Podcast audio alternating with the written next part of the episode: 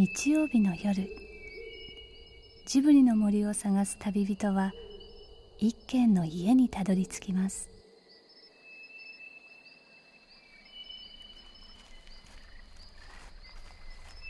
ジブリの森のラジオの川のほとり。そこに立つレンガの家はスタジオジブリ鈴木敏夫さんの隠れ家です。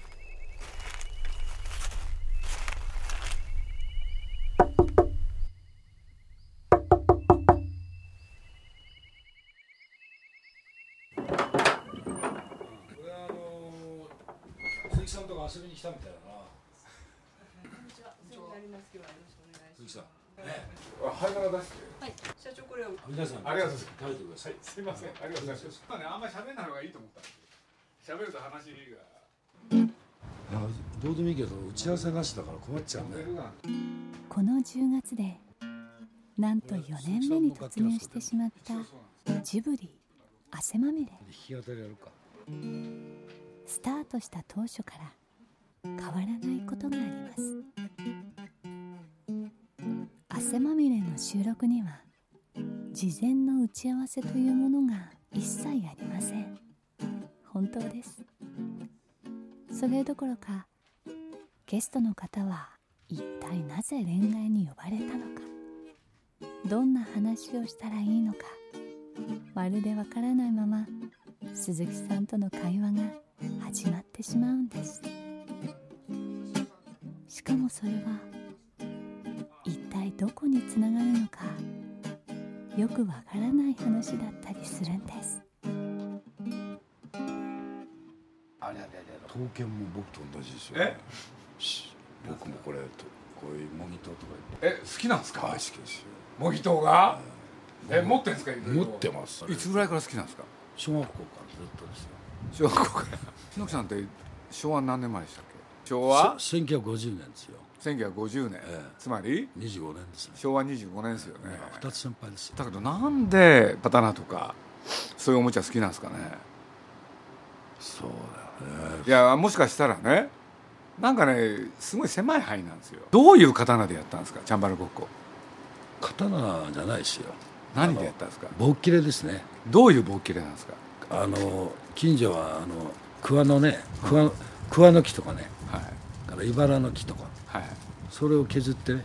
削って、えどこ削ったんですか？小刀であのちっちゃい枝を挟いで要するに遠見刀のとこだけ削ったんでしょ？あと竹とかね。で手持つところはそのままでしょ？いやいや布でこう。あ布に巻いたんですか？布で巻いて。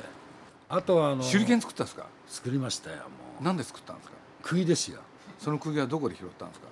それそういうとなんか貧しい昔思い出すけどあの釘とか鉄拾いとかね川べりってこう磁石持ってこうね。うんうん鉄くず拾いとかやるじゃないですか。そうするとあの川べりにあの材木とかなんかに釘が刺さってたりするからそれを抜いて。あ抜いて。抜いて。道にも落ちてたでしょ？落ちてましたよ。あれなんで落ちてたんですかね？あんな五寸釘とかでっかいやつが。あの質問がすすごい質問してくるんで俺。なんで？え？落ちてたんですよね。落ちてたんですよねあれ。これであの石集めてねえ火燃やしてそうです。これで釘を柔らかくしてそうです。金槌で打ったでしょ？打ったんです。まっすぐにして。まっすぐにして。そうですそうです。これでこれも落ちてた針金でえぐるぐる巻いてそうです。手裏剣作ったでしょ？そうですよ。やっぱり作りました？作りましたよ。もう手裏剣世代ですよ。ピッとこうやって。いまだに癖がついてピッとこう。今夜も恋愛で。鈴木さん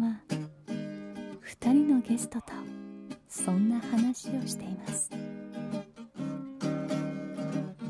お二人はジブリ作品のサウンドトラックも手掛けるレコード会社徳間ジャパンコミュニケーションズのあ代表取締役社長篠木正弘さんと社員の岡田智子さんです。やることだけやるわけですから昔の人は本当にこんなんできたのかなんてね。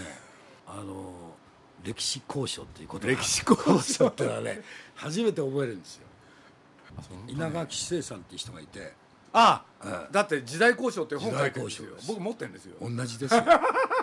で 彼はね、あの一番新しいのはあの滑腹自殺のそれもずっと調べてるんですね、あの要するに切腹のやり方。切腹のやり方。それをずっと調べて、まあ、結論から先に言いますと、はい。本当にやったやつはいないんですよね、十字ええこうやって。かすかさばくってやつですよね。でも実際そういうのを調べていくとなるほどなと。研究熱心なんですね。鈴木さんと同じですよ。いやいや。もう僕はあの初めてお会いした時ねもうすげえ話が出てくるんでもうこの人と二度と会わないでしょ。何をおっしゃってるんですか。もう劣等感に苛まれて。よく何がですか。いやーもうもう多岐にわたる話がですね。私も話はあちこち飛ぶんですが、まあ、一つ一つ、まあ、比べのならない深いんで いやーってまあ初対面だからどうしても吹かす仕事から吹かす方なんだけどこれはもう一回吹かして二度目は吹かさない方がいいかなと思ってね。今日は恐る恐る来たんですけど。いやいやいやそんなところでねあのやっぱり居合とかあるわけですから実際あの古いそういうあの場場所に行くと当時の家ですから屋根もあの低いしね、暗闇だし。はいはいはい。で僕はねその暗闇っていうのにまた最近つい興味を持って。闇夜の世界って今度闇夜の中でさ灰づくばっていう予売まで行っちゃって。で予売地とその男がその女をこう割とね乱暴的に思うんだけど決してそうじゃないって非常に紳士的なんですよ。それでもうあの昼間のうちにね目と目で合図してくるんですね。今日行くよって、よくできてるんですようんね。よくできてるんですよ。これであれあの関西の方はねいわゆる処女はダメなんですよね相手にしちゃ。そういうルールがあるんですよあれ。で大概男の方は割と童貞だったりするんですよね。そう一種ね性教育なんですよあれ。なるほどね。で、あの祭りごとでしょ？だからいろんな子ができちゃうんですよそうすると一人の一家ねね夫婦いると大概子供が十何人で、そうそう最初のうちはね自分たちの子だけれど途中からねいろんな人の子供なんですよ。それでも家族であったかくそういうことそういうこと。そういうこと。だから町の最大の娯楽はあれは誰の子だっていう。これをみんなでね。面白いね。だからみんなね仲いいんですよ。闇夜の世界にはあるって話よ。こんなこと今笑ってるけど、はい。先が見えないんだから。今の時代とよく似てる。なぜお二人が今夜恋愛にいらしたのか。その理由は鈴木さんもまだ知りません。きっとそれはすぐ言葉にできるようなつまらない理由じゃないからです。こんな話してていいやもう全然何の問題もないですから。問題ない、うん。なんか知ってる。うん、自己紹介、うん、どこの会社にいるんだっけ、はい、えー、徳間ジャパンコミュニケーションズというレコード会社にいまして、うん、はい、えおー、名前が？岡田智子と申します。篠木さんとの関係は？えー、社長と部下でございます。いつもこんなんなの？いつもこんなです。会社で？会社でも。そんなことないよお前会社会社でこんな感じなの？じゃないよこんな感じです。まずうちの会社で、うん、制作をしてたうん、うん、社長っていうのは初めて。あそっか。はい、営現場。業をされてた現場。社長とか今いろいろいましたね。あ現場の CD 制作の社長が初めて。あうん。ラジオだからっていいことばっかり言うんじゃないよ。そうですね。そうだね。でも本当に楽しいんです。そうなんだ。えいつもこの調子なんだ。えこの調子お菓子を食べながお菓子食べてんの？ら、ええ歩きながら、歩きながら、ええ甘いものを探した甘いもの好きなの？り、はい。今日は私のシュークリームを進呈しました。あそうなんだ。えなんか用意しとかなきゃいけないんだ。えそういうわけじゃないですけどね。でたまにせんべいも好きなのでうん、せんべい買ってきてくれ。お釣りはやるぞ。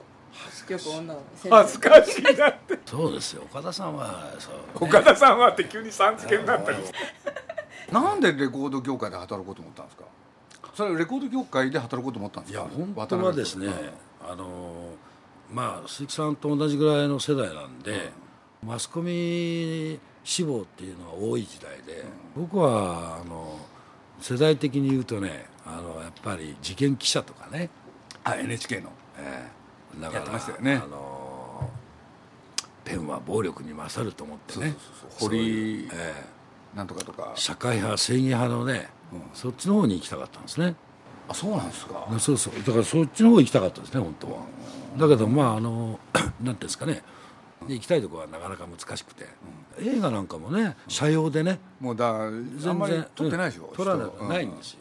であの就職問題誌っていうのをかはいはい。買ってですね、はいはい。で見たらその作品の和行で「渡辺プロ」って書いてあったんですよ。あはいはいなんで渡辺プロもシャボン玉掘りでやってるとこはテレビもあるしレコードもあるしテープはアポロン出してそれ全部書いてあったんでいわゆるあの今でエンターテインメントの、うん、全部やってる、ええ総合メーカーに見えたんだよ、やったらええかなと思っていい加減で。だから入った時はあのレコーディング見るじゃないですか、そうするとあの譜面が16連符とかな32だ6だなんてあの弦の入れ方見たらもう俺お呼びでないってさもう帰ろうと思ったの。正直言うと。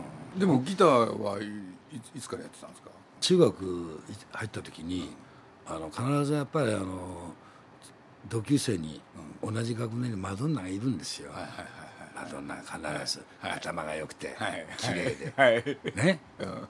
それで幸恵ちゃんがね志野君も一緒にブラスバンドやらないっていうわけよ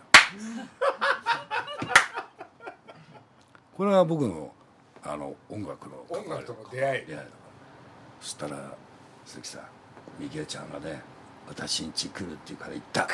はい。そしたらよステレオでさ え？そしたらよステレオでモーツァルトだよ。モーツァルト。ピアノソナタ一応今でも覚えてるタンタタタンタンタンタタタンタンタンタンタンタンティンタタタン聞いたことねえなって聞いたことねえっつってお母さんが出てきてよショートケーキと紅茶だよ俺何にもわからねえからっつったら「いいのいいの」って、あの私を教えるから教えるから中1だよあの僕実を言うと小3から野球部なんですよ野球部ええはいで僕の野球やった仲間が頭が狂ったんじゃないか なんでしのぎがお前ブラスバンド行くんだっつって。いや理由言えないんですよ。理由は言えない。みきえちゃんが誘ってって。それでつられるままに入った。入った。そしたらブラスバンドがレベルが高い。ね。譜面なんかスラスラだみんな。みんな。みんな。で3年生のなんか割とね、インテリが多いんだよ、中学生だ中学生で結構ね。勉強ばっかりやってやつ多いんだよ。ね、俺行ったらもう雰囲気負けだよね。君何やりたいのって言うから。3年生が「何やりたい?」って。俺思わずね日活映画は思い出して「あのトランペットです」って。赤井健一郎の真似してトランペット来たんですって。吹いてみろって言ったって「100年早い」って言われて。でマウスピース初めて口にして「バッバババババババこればっかりだよ。繰り返すんだ。バババンババ面白くない面白くないっつって。ねでもみきえちゃんがやめさせてくんないし我慢しなさいって言うから。俺こうやってよ。棒振るんだよ。次。遅いって言われて。一泊遅いって言うんだよ俺一泊って意味が分からなくて息をハプって吸うと。俺だけだよ。まるで音楽知識がねハプって一泊ってハプって思ったんだよ。マジで。そうお前譜面読めねえのかっつって読めねえよ。読めねえの当たり前だよ。俺だけあのドソミソドソドって書いてあるんだから。みんな番号振ってあるんだよ。何の番号か分かんない。本当に。俺一泊二泊も分かんねえんだから聞いて覚えてるだけで。それで彼女に「彼女はやっぱりな勉強してるからさ兄弟みんなねおつもいいし一泊って死ぬ君こうよ」って「あそう」って。それで基礎を勉強したんだよ。基礎を勉強した。なるほどすごいな。だからまああのまさか自分がディレクターになってね、そのほんの基礎が、あの役に立つとは。役に立つと思わなかっ何が幸いすたる何さえするか分かんない。ちょうどあのジャパンレコードがですね、うん。あのこれしてうん。吸収された頃にはい。ジャパンレコードの方であのアルバイトをやよくやってましたんで、そういう流れでまあ、ちょっと手伝ってくれっていう。入社が渡辺プロダクション入社ではい。それでまあ今でいうあのワーナーパイニアの当時は渡辺プロがレコード会社持ってですね、番組作って、でたまたまそこ受けたんですよ、だあの最初に誰なんですか？どういう人がのレコードをやったんですか？それ。小柳ルミ子とかですね。全部ワーナースタートですから、からシリエイコさんとか、あシュリーええさん。から懐かしいですね、えーグレープ。グレープ、それはワーナーの取っかかりですから。それ篠木さんやってたんですか？で私はあの AD なんでうあのやってたっていうか、当時はあのん関わったんですね、ええ当時の方はあのあの一本立ちの方はもう四半期ごとにレコード出したんですね。シングルを。うんだから年4発。4回。4回だから。もうシングル企画するのにまだドーナツなんですよ、ね。ええドーナツマンですからもう次から次の制作でチーフの方はチーフっていうかあの一発の方はもうあアルバムとか手回らないですね。そうすると我々駆け出しに「お前らアルバム企画してこい」って言われるのよ、もう嬉しくてしょうがないのよね。あの作家使おうこの作詞家使おうって言うんで。当時はやっぱり企画からもう本当にあのラフノートまで書いて。あの頃はまあいろいろアイデア考えてねあの先輩がある、えー作曲家のとこ行ったんですね。でまあ僕が一生懸命あのコント書いコンテコンテ書いてねこうバーってやってあのアレンジもそこはあの鈴木さんの言っててアレンジのは僕難しいあの音だお玉じゃし書くよりも絵描いてたの。ここは山の絵山の背景の音出してくれとかね。譜面の上に絵を。これ説明しやすいよであアレンジやったらそなんで上にガッて言ってくれなんて細かいこと言うとお前うるせえって言われるから絵を描くわけよこうアレンジをまずアレンジの打ち合わせの時にどういうアレンジだってその時に4枠聞いて良さそうがパクリない時はあの最初は静かに小川が流れてるような感じで向こうの方で小鳥が鳴いてるような感じでよ。こちらちらっと絵を描いて「あそうか」で宮川博って面白いやつがいて「おめえここはタコがゆだってる音がいいんじゃないか」って。それで作ったのは白毛ドリオンで以上。その大プロデューサーがいるからこうプロデューサーとはとかねなんかそういう質問をしていただければよかったのに。なんで君あの刀とか鉄砲好きなのっていきなりこれだからね。その予売の話もしちゃったし。どう？思う？こういう方は。なんかその最近鈴木さんとコンプライアンスとか、そのどんどんこういものを言いたくても言えなかったりとかそういう厳しい 法令遵守とかそういう話が増えてる中で、このこうあけあけっぴろにというか こう物事をはっきりこうおっしゃる方が社長っていうのはすごいこう居心地がいいだろうな。今いいこと言ったから、はい。もうぜひねはい。コンプライアンスっていうのはどう考えてるんですか？いろんな会社でねとにかく真面目にやらなきゃいけない、きちんとしなきゃいけない。でいい加減っていうのが許されない大体物作ってるやつまともなやついないんだから俺にしたら。これ言うとまた語弊があるからまあレコード業界で言ってたよ。かって60年代70年代80年代ね歌謡曲がニューミュージカル出てきて。ヒットメーカーのねまあプロデューサーとかねあの作家含めてよ。まあ普通の人から見たらまともじゃないよな。奇人変人っていうかさ、なんかね物を作る人ってのはそういうもんなんだやっぱ。なぜならばあの常人はさこう素晴らしいの見てキャッとするけどそういう人に喜んでもらう作る人ってのはちょっと知恵と感性とないと大体浮かばないもん。同じようにやってたら。らそういう方がもう逆にレコード業界はもういなくなっちゃったね、いくつになってもあんた仕事だけして蕎麦屋の2階でさ昼寝して夕方会社出てくる人とかな。いないよ今。まあ朝早く来てねうん、顔だけしてもう普通のサラリーマンみたいにさ。本当ですね。だんだん世の中そうなってきてるんですよね。ほんでそれがまことしやかにね通り始めてるじゃない。ほんであの車の駐車だとそうでしょ？中勤も。警察だけじゃ間に合わないから。要するにそういう会社を作ってそこの人がね駐車違反をチェックをすると。つまりねみんな立派な人になりましょうとちゃんとしましょうと。これ1個や2個のね例じゃないんですよ。そうテレビなんかねいろいろ聞いてるとねここへ来ての言葉の問題どんどんエスカレートしてあの言葉使っちゃいけない言葉言葉使っちゃいけない。真面目なふりするといいって言われるでしょ？そうですよ。いや某代理店でねまあこういうご時世何しろ個人情報保護法なんてのがあってねその何が起きてるかっていうとねあの人の情報ってのは大事にしなきゃいけないと。俺でこのご時世、えー、それをねその会社がちゃんと守ってるかどうか。チェックするっていう会社が生まれてそうすると某代理店など大きい会社はねそういう会社に依頼をしてそういうことがうまくいってるかどうか一月に1日チェックをするんですよ。そうするとねチェックするその前夜大変なのよ会社。何が大変かって言ったらね机の上に余計なものを置いといちゃいけないから。ね前夜。一生懸命ねあの机の中にいろんなものしまっちゃったりして。机の上は何も置くなっつって。要するにだらしがないやつはダメだっつって。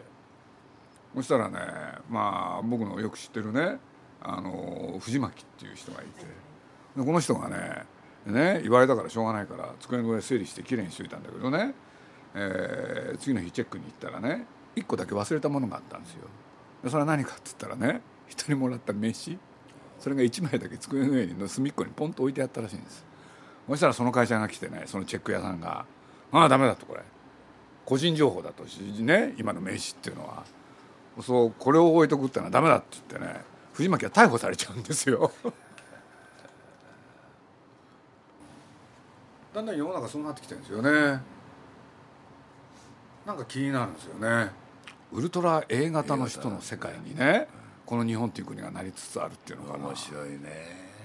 A 型にならないとね。私 B 型ですからね。やっぱり同じ匂い感じましたそう白黒はっきりですよね。だから要するに世の中の価値観って本当はいっぱいあるわけですよ。美しいとか醜いとか。ねあの綺麗だとか汚いだとかところがここへ来てね全てが善悪。いいか悪いかなんですよ。正しいか間違ってるかの二極にするとそのコミュニケーションとかもすっごい薄くなるしそのどうなっちゃうんだろうってに人間味がなくなる気がして。だからね人は清廉潔白であらなければいけないでしょ。でその人人っていうのは悪い部分持っちゃいけないって。俺で全部きれいにしちゃおうって。そんなこと無理ですよだらしがないやつは認めないってことなんだもん。僕はまああのいや僕はいつも思うんだけどもだから普通だったらだよ、例えば篠木さん社長になれないよね。普通の会社だったら。どう答えていいかわかんないですけど。鈴木敏夫のジブリ汗まみれ。今夜の出演はスタジオジブリ鈴木敏夫伊平陽子。そして徳間ジャパンコミュニケーションズ代表取締役社長篠木正弘さんと岡田智子さんでした。あんまり正しくなさそうな篠木さんたちがこれからどんな自由な音楽を生み出していくか楽しみ。鈴木さんのそんな気分がお二人を恋愛にお呼びした言葉にならない理由なのかもしれません。いや本当に今日ちょっともうどうしても最後にあのやってもらわなきゃいけないことがあるんですよ。この先ほど来ねええ。声を聞いていただいてこの声。いや。一旦潰してある声でしょ？いや講談ではないんですよ。いや一旦潰しちゃったんですね。俺でね何のために潰したのか。浪曲なんですよ。だからちょっとね触りをうなってもらいたいと思ってたんです。やいやいや浪曲になるっていうよりもねあのでたまたま外国行ったら72歳の日本の方が「いい声してるから鳴りやぶちでもやってたんじゃねえの?」って言うからちょっとだけペッてやったらまあよどこやったんですか？いやいやたまたまの入り口だけですよ。どの入り口ですか？国定中治のね生まれは上州西郷里国定村。生まれながらの馬方とせ16の春に隣村文字親分に見込まれて跡目となる。3年続いた飢饉に苦しむ民百姓を見るに見かねた国定忠治悪代官中山を刀の錆にする。ってここ入り口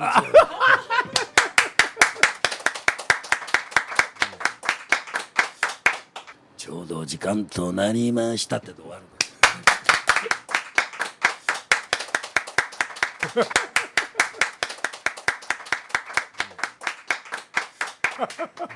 鈴木敏夫のジブリ汗まみれ。この番組はウォルト・ディズニー・スタジオ・ジャパン読売新聞 JAL 町のホットステーションローソン。朝日飲料。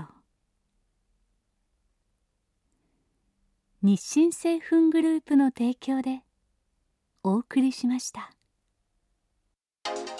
はじめまして古田敦也です。前田紀子です。